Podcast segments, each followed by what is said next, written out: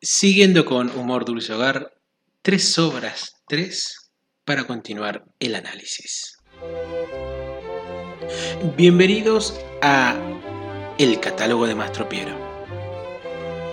Capítulo de hoy, Una canción regia, El valor de la unidad, Pasión bucólica. Muy buenos días, muy buenas tardes, muy buenas noches a quienes estén dando play en estos momentos. Mi nombre es Julián Marcel y les doy la bienvenida al episodio número 51 del catálogo de Mastropiero, este podcast en donde analizamos todas y cada una de las obras del conjunto de instrumentos informales Le Luthier, de las obras del querido amigo Johann Sebastian Mastropiero y de todos sus alumnos y alumnas que han estado a su lado durante tantos años.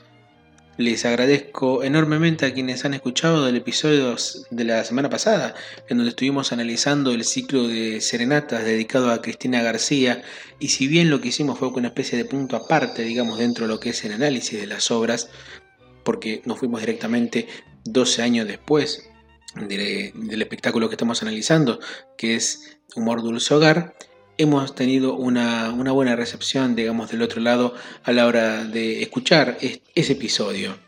Eh, y sobre todo han tenido ganas de colaborar sabiendo cuál es la mejor versión de la serenata tímida, como hemos preguntado en nuestro Instagram, arroba el catálogo de Mastropiero, y en el que ganó, con una diferencia de votos muy pequeña, la versión de Humor Dulce Hogar, la primera versión, en donde, digamos, Carlos Núñez Cortés le canta la serenata en vez de su novia, Cristina García, directamente al padre para pedirle la mano, y no como la versión de Todo por querrías, en donde, bueno, no, no se dieron los resultados precisamente por la timidez del protagonista.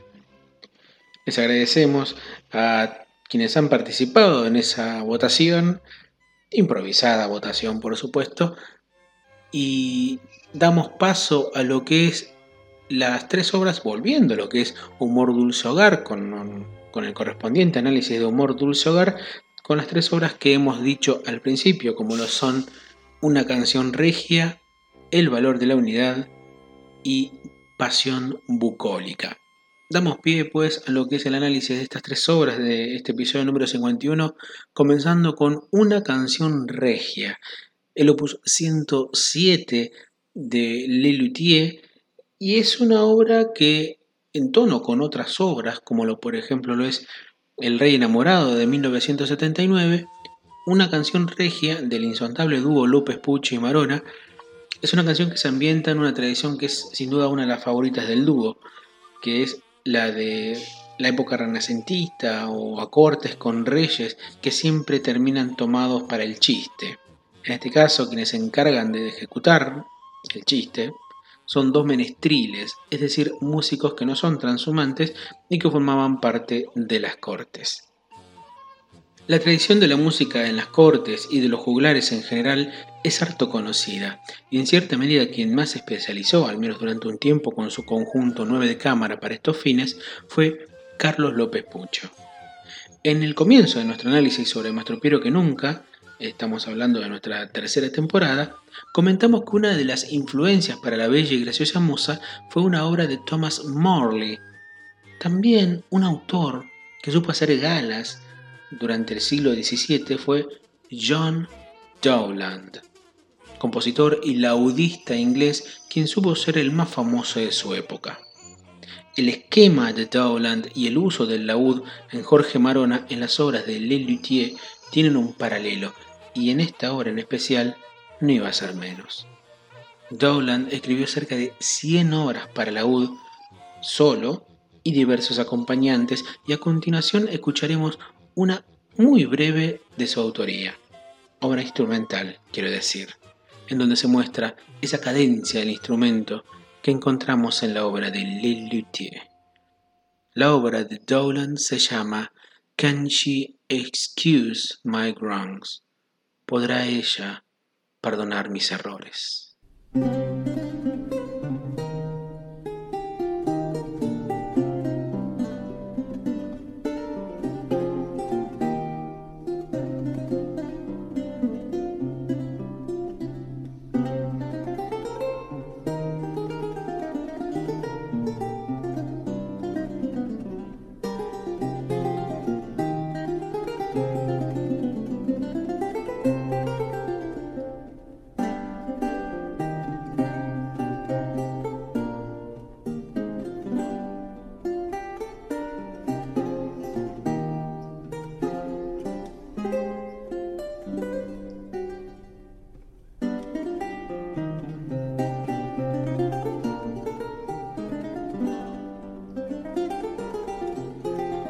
Vamos a leer a continuación unos fragmentos de Le Luthier de la L a la S, escrita por Daniel Samper Pisano.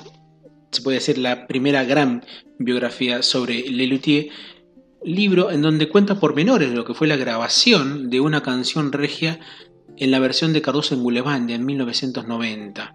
Siempre contado desde el lado humorístico como hace el gran escritor colombiano.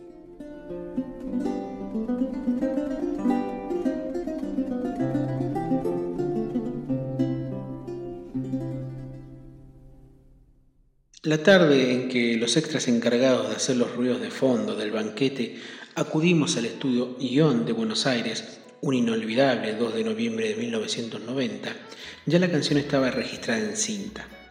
Nuestro trabajo consistirá simplemente en agregar sonidos y estridencias a las músicas ya grabadas. Canción Regia formaba parte del octavo disco de Lilutier, el primero desde 1983 Contiene seis piezas, entre ellas Añoralgias, El romance del joven conde, Cardoso en Bulevandia, Solo necesitamos. En el estudio nos sentamos alrededor de una mesa varios luthier, algunas esposas de luthier, asistentes de luthier y dos amigos de luthier llegados del extranjero para dar un matiz internacional a la cena. Nos corresponde grabar murmullo de los comensales y hacer ruidos de platos, tazas y cubiertos y hay una exigua vajilla encima de la mesa con tal propósito. Y al final, general estrépito. Marona dirige la escena. Se enciende una lucecita roja en el estudio. Silencio todos. Escuchamos por el parlante la voz pregrabada del pobre monarca. Y ahora, a los postres, nada mejor que un poco de música. Eh, músicos, los músicos, cantad. Majestad, hemos compuesto una pequeña canción en homenaje a vuestra esposa, la reina. Bien, adelante.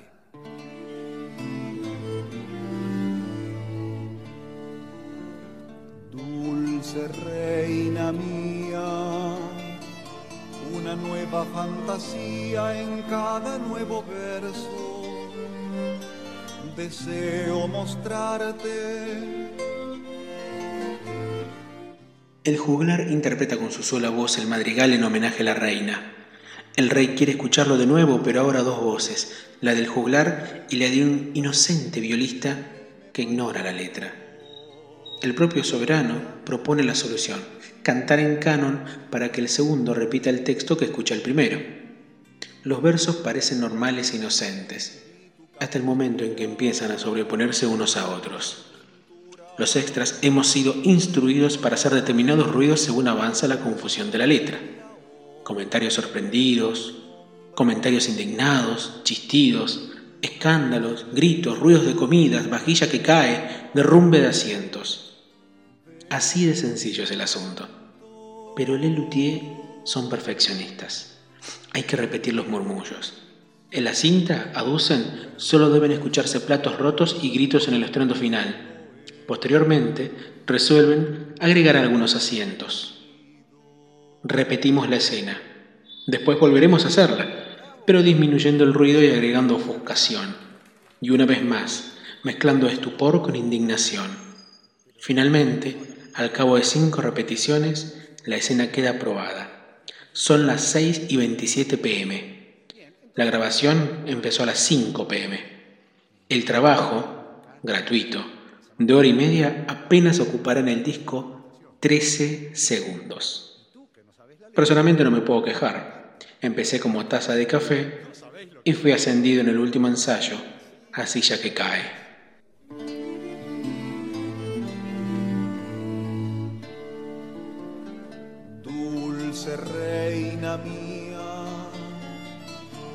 Una nueva fantasía en cada nuevo verso. Dulce reina mía Deseo mostrarte una nueva fantasía en cada nuevo verso. No quiero decir más. Deseo mostrarte lo que tú ya sabes. El día en que te conocí me pareció. El día en que te conocí muy grande me pareció. Tu inteligencia muy grande. Vi tu nariz, tu inteligencia. Diminuta. Vi tu nariz, Vi tu cabellera. Diminuta, cayendo sobre tu vi tu cintura. cabellera, y tus pechos. cayendo sobre tu cintura. Y ahora ves la sombra de uno que sin esperanzas Y te ahora ama. ves la sombra Ves el de llanto uno que sin esperanzas te ama. del infeliz. Porque tú perteneces a otro, solo eres del infeliz. de tu marido. Su Alteza, no fue mi intención, realmente. Como habrán notado, la versión discográfica es protagonizada por Rabinovich, Marona y Núñez Cortés, muy distinto de la participación de Acher, López Pucho y el mismo Marona en las representaciones de la canción durante las funciones en Humor Dulce Hogar. Excepto cuando durante las funciones del espectáculo hechas por el quinteto, el rey fue interpretado por Daniel Rabinovich tras el alejamiento de Acher. Vamos a escuchar a continuación una interpretación de una canción regia ejecutada por el músico colombiano y oyente del podcast Bastián. En una nueva emisión de esto que damos en llamar el catálogo by request, comentamos que él es cantante, guitarrista y pianista que se especializa en interpretar música renacentista y que dentro de sus interpretaciones también hace algunas obras pertenecientes a Lelutier y de hecho si hurgan en su canal de YouTube Sebastián, así el nombre separado, van a encontrar algunas versiones de Lazy Daisy, la canción de la pérfida Yvonne, el aria agraria, la epopeya de Edipo de Tebas y de Añoralgias. Agradecemos desde el corazón esta bellísima versión de una canción regia. Vale aclarar que lo que Sebastián interpretará va a ser la primera parte, es decir, la canción sin el canon. Más que nada para disfrutar la belleza de la canción interpretada por Lelutier y escrita por el gran tándem López Pucho y Marona. Bastián, con doble S, en voz y guitarra.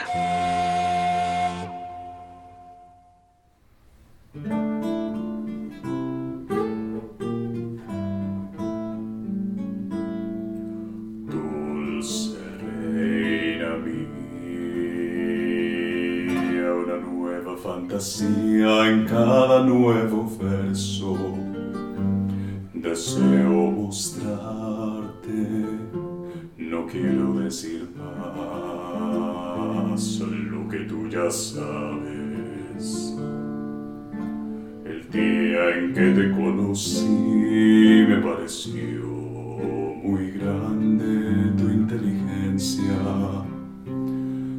Vi tu nariz diminuta, vi tu cabellera cayendo sobre tu cintura y tus pechos maternales. Y ahora ves la sombra de uno que sin esperanzas te ama.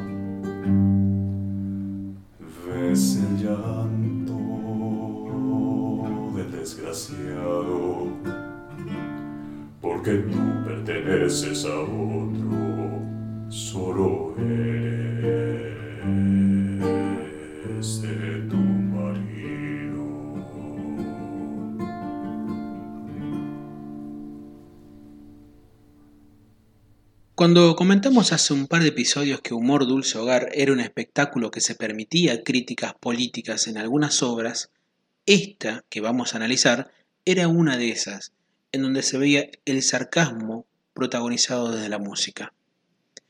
Lelutier nunca se ha ubicado en un estrato político, salvo los últimos años, pero los años 80 sí hubo un momento en el que el sexteto mostró una simpatía política y fue hacia el candidato del Partido Radical, Raúl Alfonsín.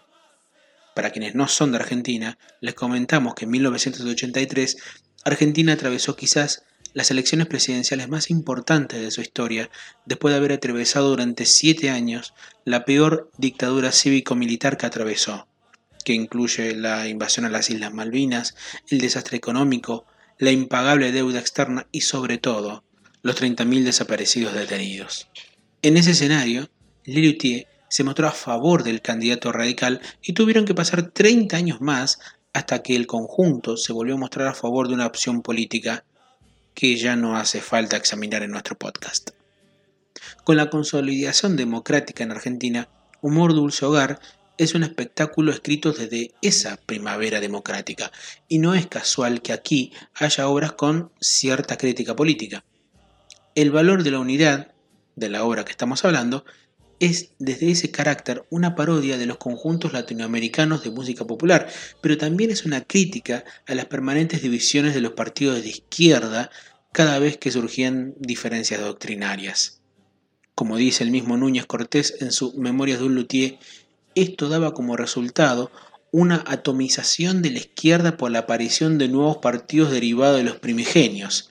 El fenómeno, si no consideramos su lado nefasto, dice Núñez Cortés, no dejaba de tener cierta gracia. Los nuevos partidos eran cada vez más pequeños, pero con apelativos cada vez más largos. El mismo Núñez Cortés dice que hay varios grupos que son los parodiados, pero más que nada en su esquema formal grupos latinoamericanos de corte folclórico y de corte político, por supuesto. Aquí en Argentina existieron varios, Huarquemapu, Quinteto Tiempo, pero en América Latina también hubo varios, los Carcas en Bolivia, el grupo de experimentación sonora del Instituto Cubano de Artes e Industrias Cinematográficas de Cuba y dos exponentes más en Chile, Inti Limani, del quechua y aymara, que quiere decir Sol del Águila Dorada y sobre todo Quilapayún.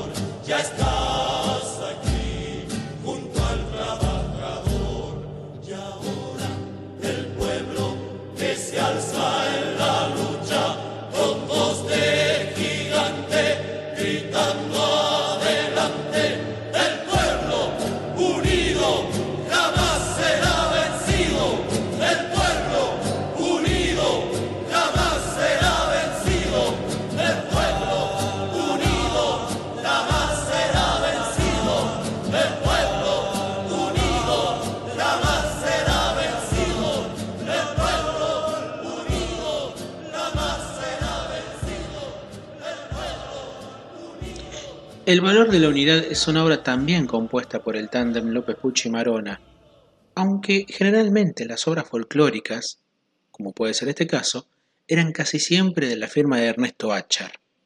La formación del grupo en este caso utilizó un dúo de tubófonos como reemplazo a las quenas, de manera sutil que se ajusta a la música andina. Justamente Canción Andina era el subtítulo que en el programa apareció de esta obra, pero en el DVD este subtítulo, como el de otras horas, cambió por el de Carnavalito Divergente. Canción andina sí sería el subtítulo de una obra, pero en francés, la de El regreso del indio, Chanson indien, obra de un encanto con humor que reciclaría varios chistes de este número, como por ejemplo el de Lenin y McCartney. Originalmente, como cuenta el mismo Núñez Cortés y también Daniel Samper Pisano, el nombre del grupo no era Las Voces Unidas, sino Machu Miski, como una parodia más a los nombres de los grupos folclóricos que mencionamos antes.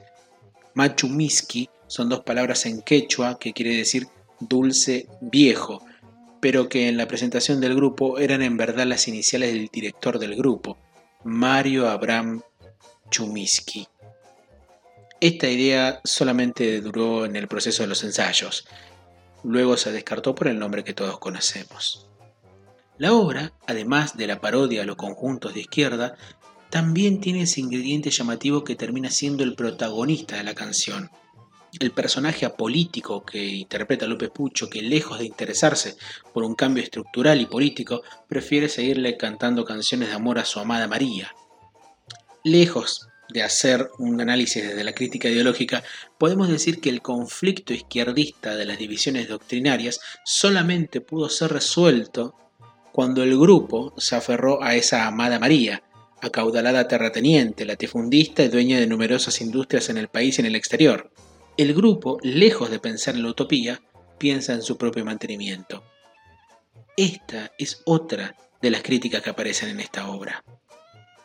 En nuestro Instagram vamos a dejar el fragmento de la obra en la que los cuatro integrantes cantan una parte por su lado al mismo tiempo, producto de ese mismo redimensionamiento doctrinario. Recuerden que nuestro Instagram es arroba el catálogo de Mastropiero. El valor de la unidad solamente se interpretó durante las dos temporadas de Humor Dulce Hogar y cuando se dio el alejamiento de Ernesto Acher, el grupo pasó a ser obviamente un cuarteto que no dejaba de tener sus divergencias. La obra, si bien es de corte folclórico, no dejó de representarse como fue con la epopeya de los 15 jinetes en las giras en el exterior, básicamente porque los parodiados de este número tenían relevancia internacional, o al menos eran muy conocidos en toda América Latina.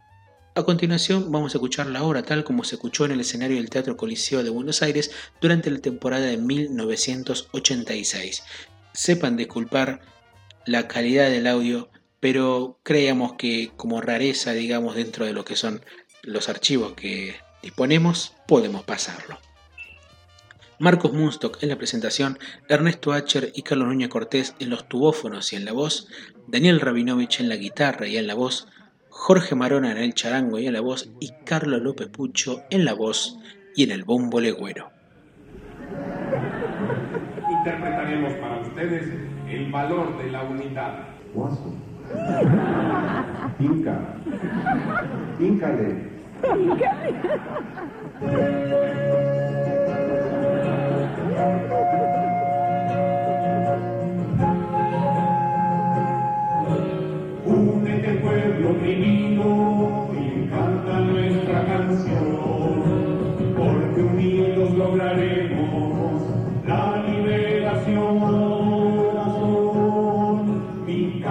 Simple y sencillo, así nadie se despista. Recuerda este simple estribillo, ya es hora de revertir la tendencia histórica de la acumulación capitalista. Como dejes y manejes mi privilegio reales, si te unes a nuestro jefe, el comandante González,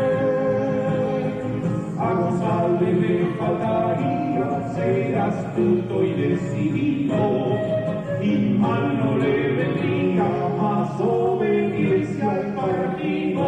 González comandante, González comandante. González, te amo María. Adelante proletarios y proletarios, adelante la desechémosla, abracémosla,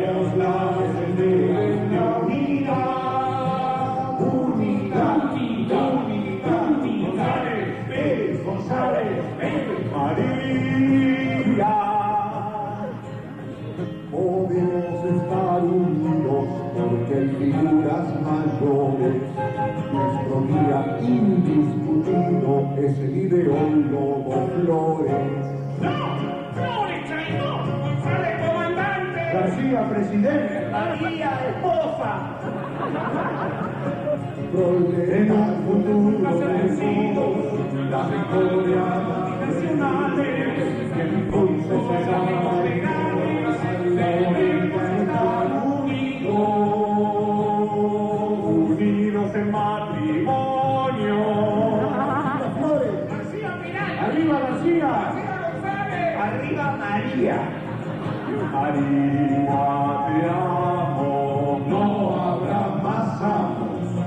serás siempre mía, no habrá propiedad privada. Tú eres distinta, somos todos iguales.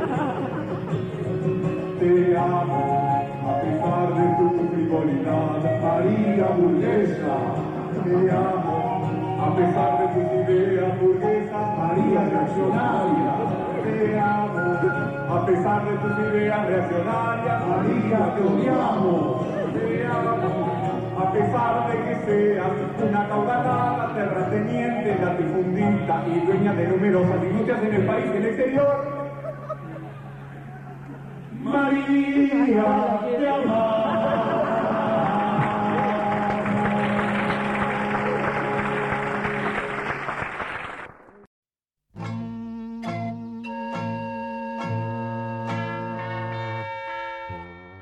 Una de las obras más queridas de Lelutier como Pasión Bucólica surgió como simple pasatiempo entre Jorge Marona y Carlos Núñez Cortés en los pasillos internos del Teatro Coliseo.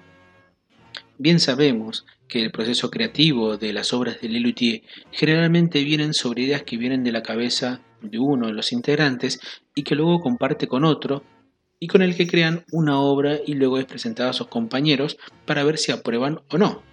Sabemos que la autoría de las obras del conjunto es colectiva, no solo para evitar roces narcisistas entre los compañeros, idea que surgió poco antes de la muerte de Massana, sino porque durante los ensayos, pruebas y rodajes, el número va siendo permanentemente arreglado y reescrito en otras ocasiones, siendo apenas menos de 10 obras las llamadas mariposa, es decir, que han tenido poco rodaje en el escenario.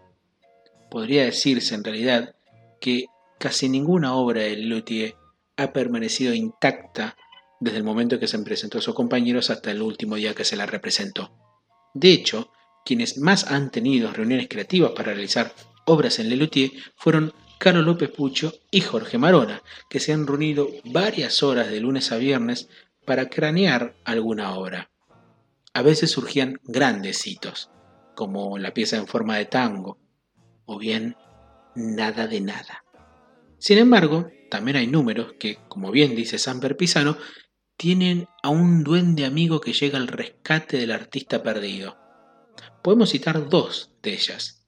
La cantata del adelantado don Rodrigo Díaz de Carreras, de cuya composición hemos hablado exhaustivamente en el episodio 34, y La Pasión Bucólica, opus 110, escrita por Marcos Munstock, Jorge Marona y Carlos Núñez Cortés.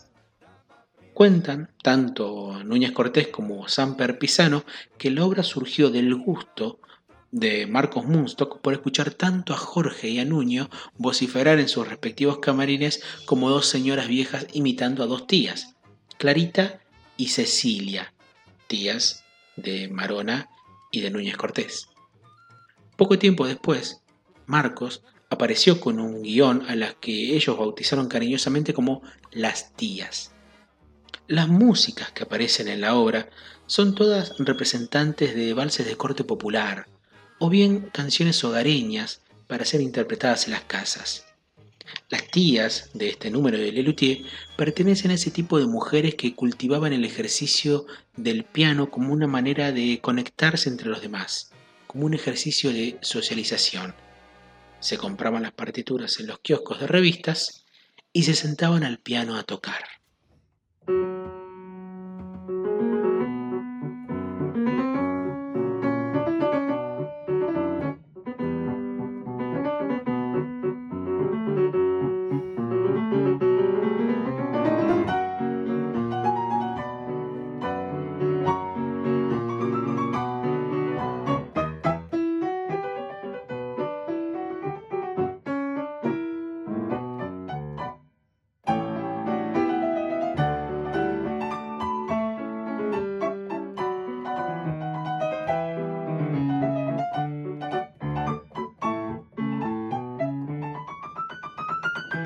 La licenciada Gabriela Guagalá acerca una muy interesante teoría en el segundo volumen de su libro Todos los temas en Lelutier. Y es que en Pasión Bucólica se puede explicar perfectamente la teoría matemática de los conjuntos. Pero también hay una técnica similar que se practica en la retórica y en la literatura, que es la conduplicación o bien anadiplosis, que consiste en repetir al final de un verso y al principio del siguiente el mismo vocablo. Y en los diálogos concatenados de Rosarito y Clarita aparecen este tipo de recursos permanentemente, sobre todo el momento de recordar al pobre Arnolfo o bien al pedicuro. Ese tipo de diálogos fueron reforzados hasta llegar a una mejor versión de Pasión Bucólica en la versión de Luterapia en 2008, donde además de agregarle otros instrumentos, los llamados instrumentos tonet, todos de percusión, el percuchero tocado por Núñez Cortés, la percusilla y el tamburete, ambos tocados por Marona, incluyen también más diálogos y sobre todo una profundización en los personajes. Si en la versión original las viejitas eran más inocentes, en la versión de Luterapia Clarita era mucho más escalofriante, disfrutando de ir a los velorios, y a Rosarito más atrevida y pícara, llegando a confesar que tuvo una historia de amor con Arnolfo durante tantos años. Se podría decir que la receta postrera, hasta ahora la última obra oficial del registro de Lelutier, podría ser una segunda parte de la pasión bucólica, básicamente porque tiene la misma música. Pero en verdad es otra obra con otra historia. De ella nos ocuparemos, imagino, en uno de nuestros últimos episodios. Pasión bucólica se estrenó en Humor Dulce Hogar durante sus dos temporadas y fue reciclada para Luterapia, tal como hemos mencionado. Vamos a escuchar el fragmento final de La Pasión Bucólica en la versión de Luterapia. Carlos Núñez Cortés en la voz, el piano y el percuchero, y Jorge Marona en el chelato, la voz, la percusilla y el tamburete. Mi nombre es Julián Marcel y juntando polvo me despido hasta la semana que viene. Hay que seguir viviendo. Me declaraste tu afecto, pero luego me olvidaste. Nunca me voy a olvidar la noche aquella cuando me lo trajeron al Arnolfo. Estaba la miseria, pobre santo. Le pregunté al doctor, ¿será alguna comida que le cayó mal? Y va y me dice, no, señora, una cornisa que le cayó justo. ¿Cómo será Gutiérrez en privado? Como pedicuro es muy galante, siempre me dice, Rosarito, a sus pies. La llevo en mi corazón como una uña encarnada. La autorización.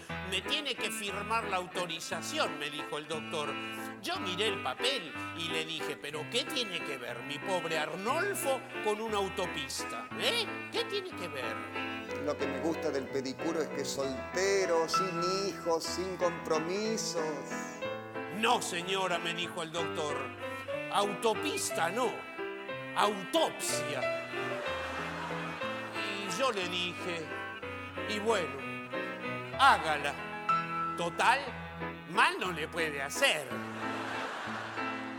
No quiero saber nada con divorciados, viudos y mucho menos casados.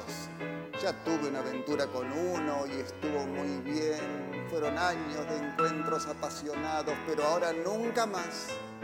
Arnolfo hubo uno solo. ¿Cómo dijo Rosarito? No, digo que hay que seguir viviendo. Es como usted dice, Rosarito, hay que seguir viviendo. Es como usted dice que yo digo, hay que seguir viviendo. Viva la vida, viva